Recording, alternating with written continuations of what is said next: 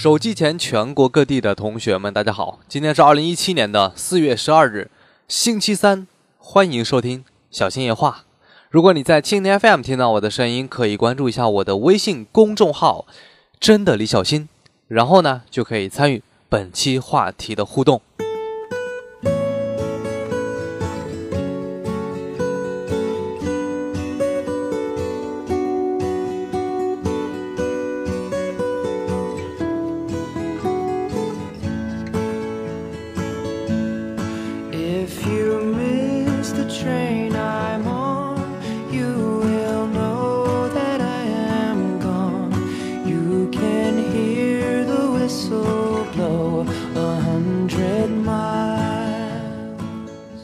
好，我最近特别喜欢听这一首英文歌，叫《五百英里》啊，非常好听啊。就是我在网易云音云音乐上面呢，无意中打开了一个音乐的专辑啊，然后一个歌单啊，歌单第一首推的就是这首歌啊。当然第一次听了感觉非常好啊，然后这两天都推荐给大家。五百英里啊，你在网易云音乐里边去搜一下就能搜到啊。呃，有很多很多人唱这个歌，很多个版本。但是我觉得这个网易里边的这个版本是最好听的啊。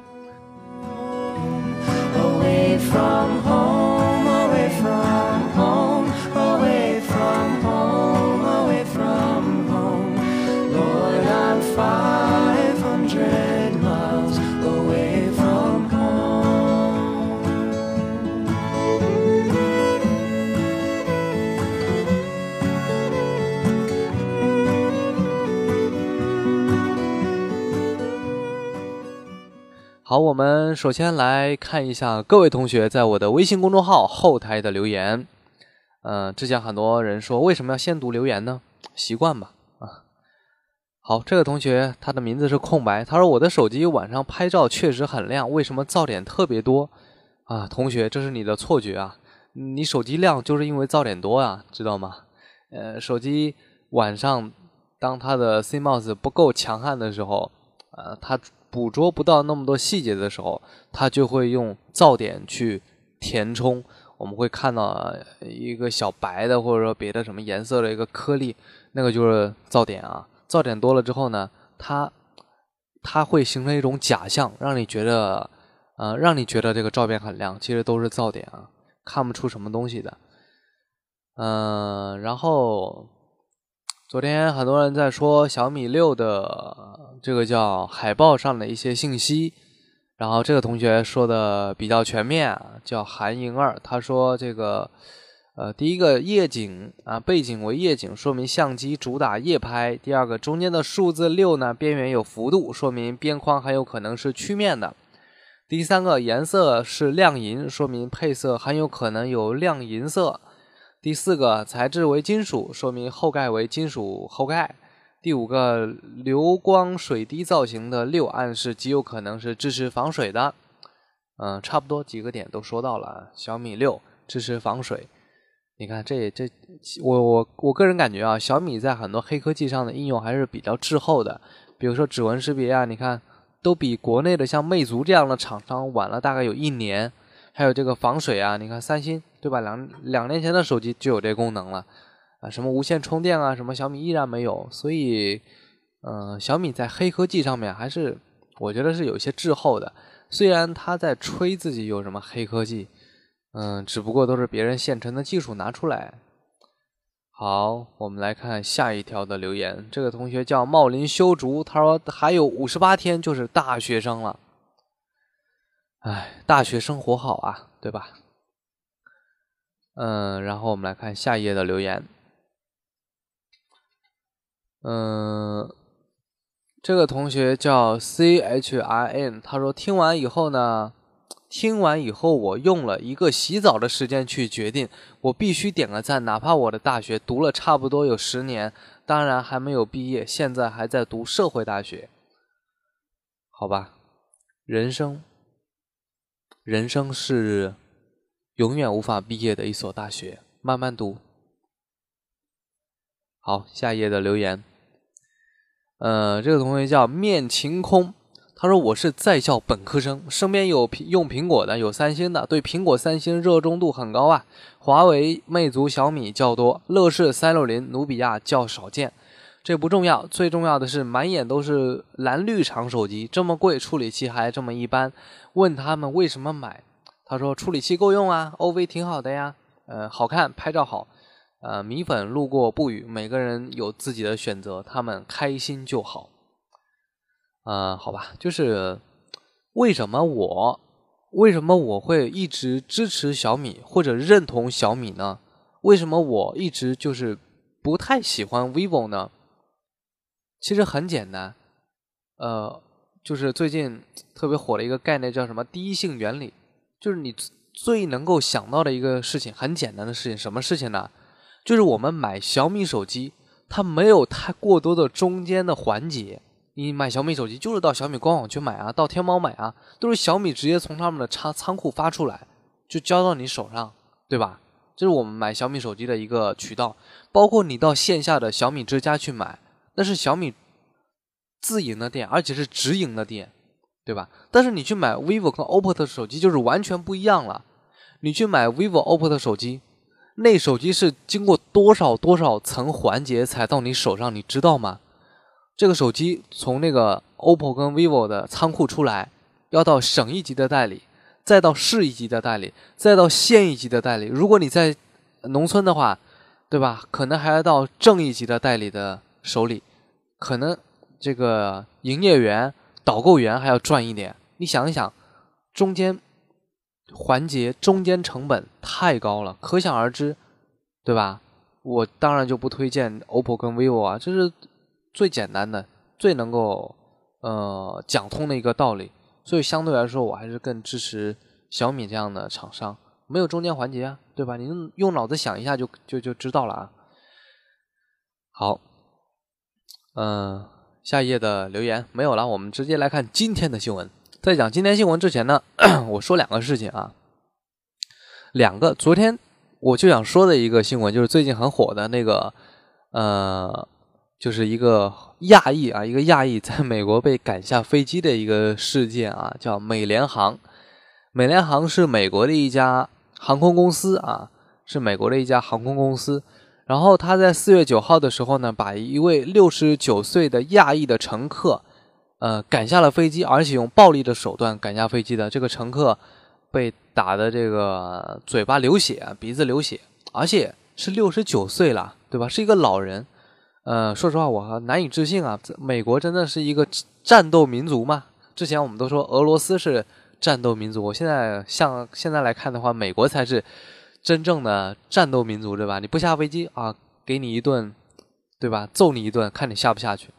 呃，然后一开始的话，这个事件在国内为什么能够引起这么大的舆论的呃，就是声讨呢？都在骂这个美联航啊。原因很简单，就是一开始的报道啊，说是一名华人，是华裔，而不是亚裔。然后最后现在来看的话，被赶下飞机的这位六十九岁的老人，他其实是越南裔的一个美国人，他是越南人，他骨子里他不是中国人啊。尽管如此的话，我相信这个这个小小的反转啊，小小的反转是是有一些尴尬的。啊，本来我们中国人非常气愤，在网络上面键盘侠啊什么之类都很生气，就是因为呃他是中国人，尽管他可能已经加入呃美国国籍啊什么之类的，是美国公民，但是他骨子里是中国人嘛，我们中国人当然要支持一下，对吧？呃，但是现在发现哎是华人啊、呃，不是是越南人。尽管如此的话，我对这件事情的看法基本不变。呃，主要有几个，第一个就是呃所谓的它根本的原因是什么呢？是它超售了。什么叫超售啊？就是航空公司为了控制成本呢，就会故意的去多卖一些票。因为比如说像我之前坐飞机呢，就有一次就就直接晚点，不是晚点，就是直接我没赶上飞机，然后这个飞机上就因为我没赶上，然后多出了一个空位子。然后你想啊，这个空位子如果再卖给别人的话，那可能会减少这个啊、损失。据说啊，这个呃超售呢，可以让航空公司的收益最大化，一天可以止损有上百万的美元。那当然，他们要愿意去超售，故意多卖几张票，然后多卖几张票呢，就出现这个问题。呃，如果有新的人上来呢，就必须有人要下去。那他们怎么解决这个问题的呢？这个美联航就是让大家自愿下去。我觉得自愿下去的可能性非常小，因为坐飞机的人都是有非常紧急、非常重要的事情去做，所以他们不可能自愿下去的。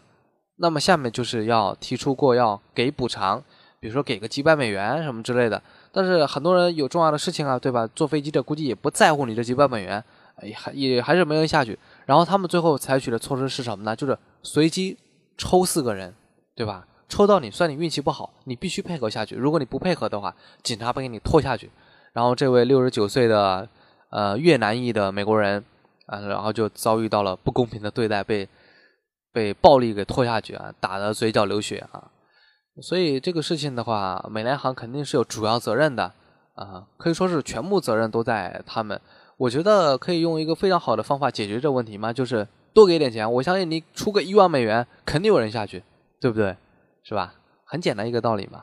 然后这个据说要上来的四位的乘客，好像是这个美联航的工作人员还是什么情况？这就让我很难以置信了。就是你们宁愿让自己的工作人员上去，也要把你的客户给赶下飞机。我觉得这个这个公司的整个经营的，对吧？就是对待客户的这种逻辑或者这种原则，是不是有点问题呢？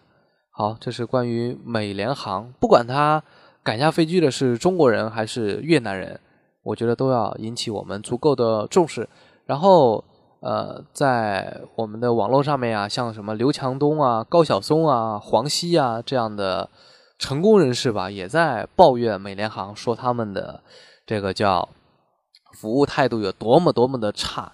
你看黄西这样的人很牛叉，到白宫到美国这个白宫去讲脱口秀的啊，跟美国啊副总统。啊，谈笑风生的一样，这样的人也在飞机上面被赶下飞机，为什么呢？他说：“为什么我我被赶下飞机呢？就是因为我是中国人，确实是存在这样的情况啊，并不是我是中国人，然后我就故意去黑美国。在美国的话，呃，亚裔、华裔是会经常遭受到不公正的这种待遇，呃，尤其是我听了吴军老师的《硅谷来信》的这个专栏里边的很多文章之后。”嗯，对这个观点真的是更加的深刻，所以想要移民美国的各位中国人要深思熟虑一下啊，以后坐飞机要尽量远离美联航啊。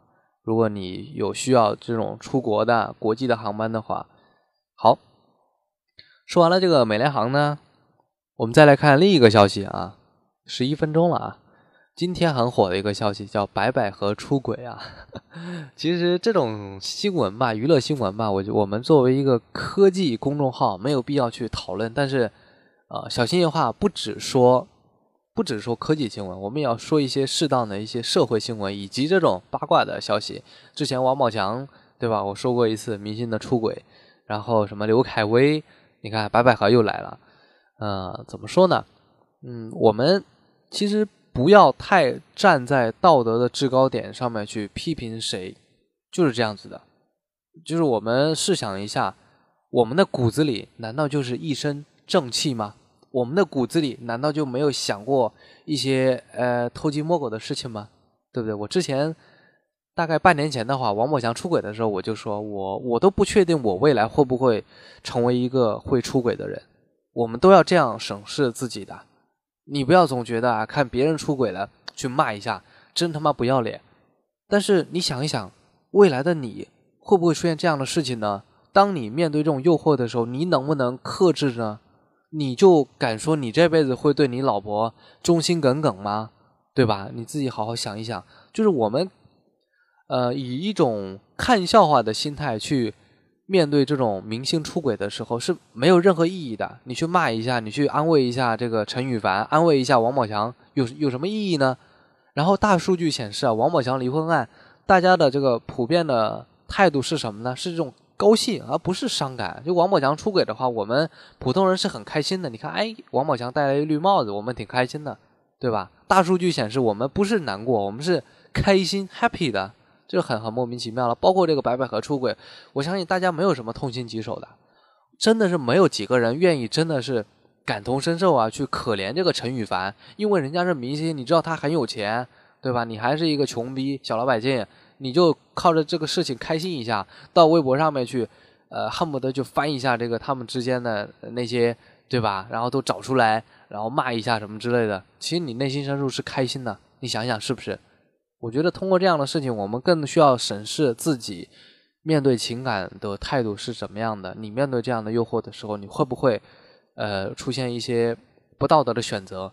然后你你你们相处久了之后，会不会出现这种呃不耐烦，然后出现这种很这失去了激情之后想要选择别人的这种冲动，对吧？如果有的话，审视一下自己，走不下去就别走了。我还是希望各位能够，嗯、好好的、幸福的过完一生。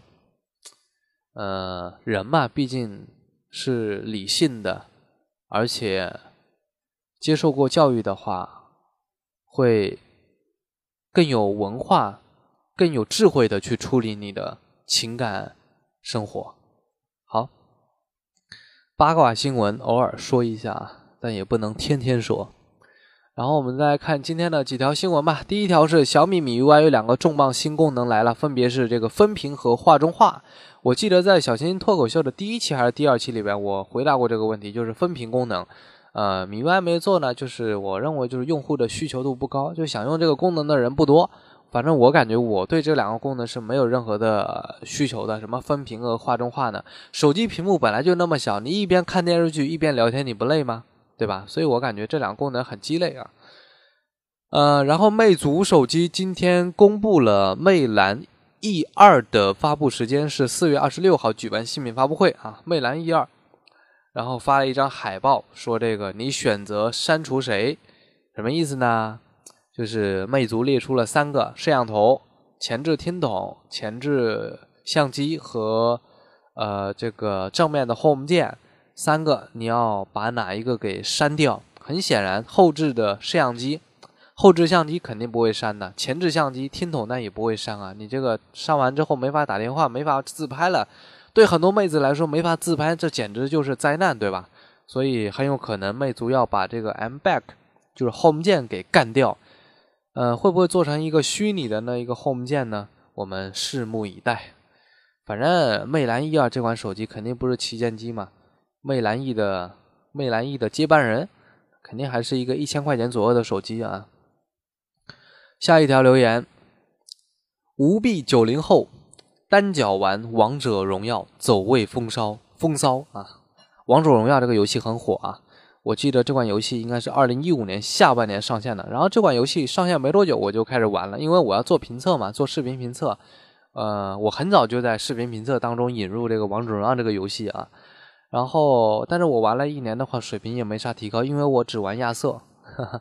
今天看到一条新闻啊，说这个江苏一位九零后画家叫刘凯健，然后小时候呢，因为事故啊，一次触电事故失去了双臂和左腿啊，非常的不幸啊。然后，呃，就是这种人，我非常佩服他，就是重度残疾，没手，还只剩一个脚，但是他对生活还是充满信心的，自己开设了一个油画工作室，然后作画之余呢。特别喜欢玩玩这个游戏，他用脚单脚去玩这个王者荣耀这个游戏，我觉得还挺挺牛的吧。因为我们知道王者荣耀这个游戏的话，它主要的操作区分两块，呃，左边的话是控制控制这个走位的，然后右边的话是发技能的，然后它只有一只脚，对吧？那所以对吧？用一只脚去控制两个区域的这种操作，我觉得还是。挺挺难得的这个，但是这个故事也告诉我们，就是就是当你失去某些东西的时候，还是要坚强的活下去。生活总是充满希望的嘛。还有一个就是，只要你不断的练习，哪怕你先天有一些残疾，你依然可以通过脚去画画，画的特别好。你你甚至可以通过脚去打王者荣耀，甚至会超过一些手脚健全的人，对吧？所以练习。然后努力刻苦非常重要啊，打游戏也是如此啊。然后我再想起一个话题啊，就是我们学校大学啊，我最近看那个呃，就是负责宣传的老师在空间里面发什么我们学校的什么王者荣耀挑战大赛。我刚开始看这个感觉还挺开心的，后来想想不对，就是我们的大学啊，大学之路，你的大学之路是什么呢？上路、中路跟下路，很很搞笑是吧？现在就是这样子的，我们学生里面在大学里面一下课就打游戏，对吧？前两年的话打这个撸啊撸特别多，我从宿舍走出来去食堂，然后去上课路上听到人都在讨论这个王者荣啊，不是讨论这个英雄联盟，对吧？都是一些专业的术语，听不懂。然后现在呢，王者荣耀火了，我目目前我个人判断啊，未来这个手游王者荣耀应该会比这个 PC 上的撸啊撸更火。然后我的质疑是什么呢？就是大学啊，我们上大学还是来学习的。如果学校官方的这种媒体平台去宣扬这种东西，我觉得好像不太对，价值观好像不是太太正确，对吧？因为你上大学是来学习的，不是来打游戏的。而且有很少有大学生能通过打游戏去赚钱，然后通过打游戏去，呃，去建立自己的这个品牌啊什么之类的，去年入千万，不可能的，是不是？呃，当然，其实玩游戏这件事情呢，我是呃不反对，因为哪怕是大学生在宿舍里面打游戏又不违法，对吧？又不影响，只要你不影响到别人，没没问题的。之前我很片面的去否定游戏，现在看来不对。就打游戏这件事情啊，它可以让你获得快感，而且这种快感是在生活当中、现实生活当中是难以获得的。那么你在游戏当中可以获得，那为什么不去玩一下这个游戏呢？对不对？如果强制你不玩这个游戏，还指不定你做出一些更可怕的事情来。所以我觉得也算算不上是一件坏事，但也不是什么特别好的事情。所以，呃，顺其自然，顺其自自然啊。最后看一条消息，呃，华为 Mate 九发布呃几个月，现在的销量已经公布了，发售四个月已经卖出了五百万部啊，这个销量非常的可观，一台手机四个月卖了五百万部，然后相比上一代的 Mate 八 Note 啊不是 Mate 八同期销量是增长了百分之三十六，然后不仅是 Mate 系列卖得好，呃，截止目前为止呢，这个华为 P 九系列已经卖出了一千两百多万部。相比上一代 P 八猛增百分之一百五十二，是华为史上第一热销的旗舰。之前华为荣耀的一款叫荣耀畅玩四 X 也卖到了千万级别以上，呃，所以华为手机卖的也很火啊，卖的特别火。单款这个超千万销量的手机就有很多款了。然后我之前也说了，我个人判断是华为 P 系列。华为 P 系列的这个销量应该会比 P 九还要高，我觉得应该会超过一千两百万部，因为华为 P 十不是华为 P 十系列啊，我刚说错了，是 P 十系列，应该是最热销的一代 P 系列，因为它的整个设计更大众化，配置也更好，我个人判断是这样的。好了，晚安，明天见。This away, this away, this away, this away.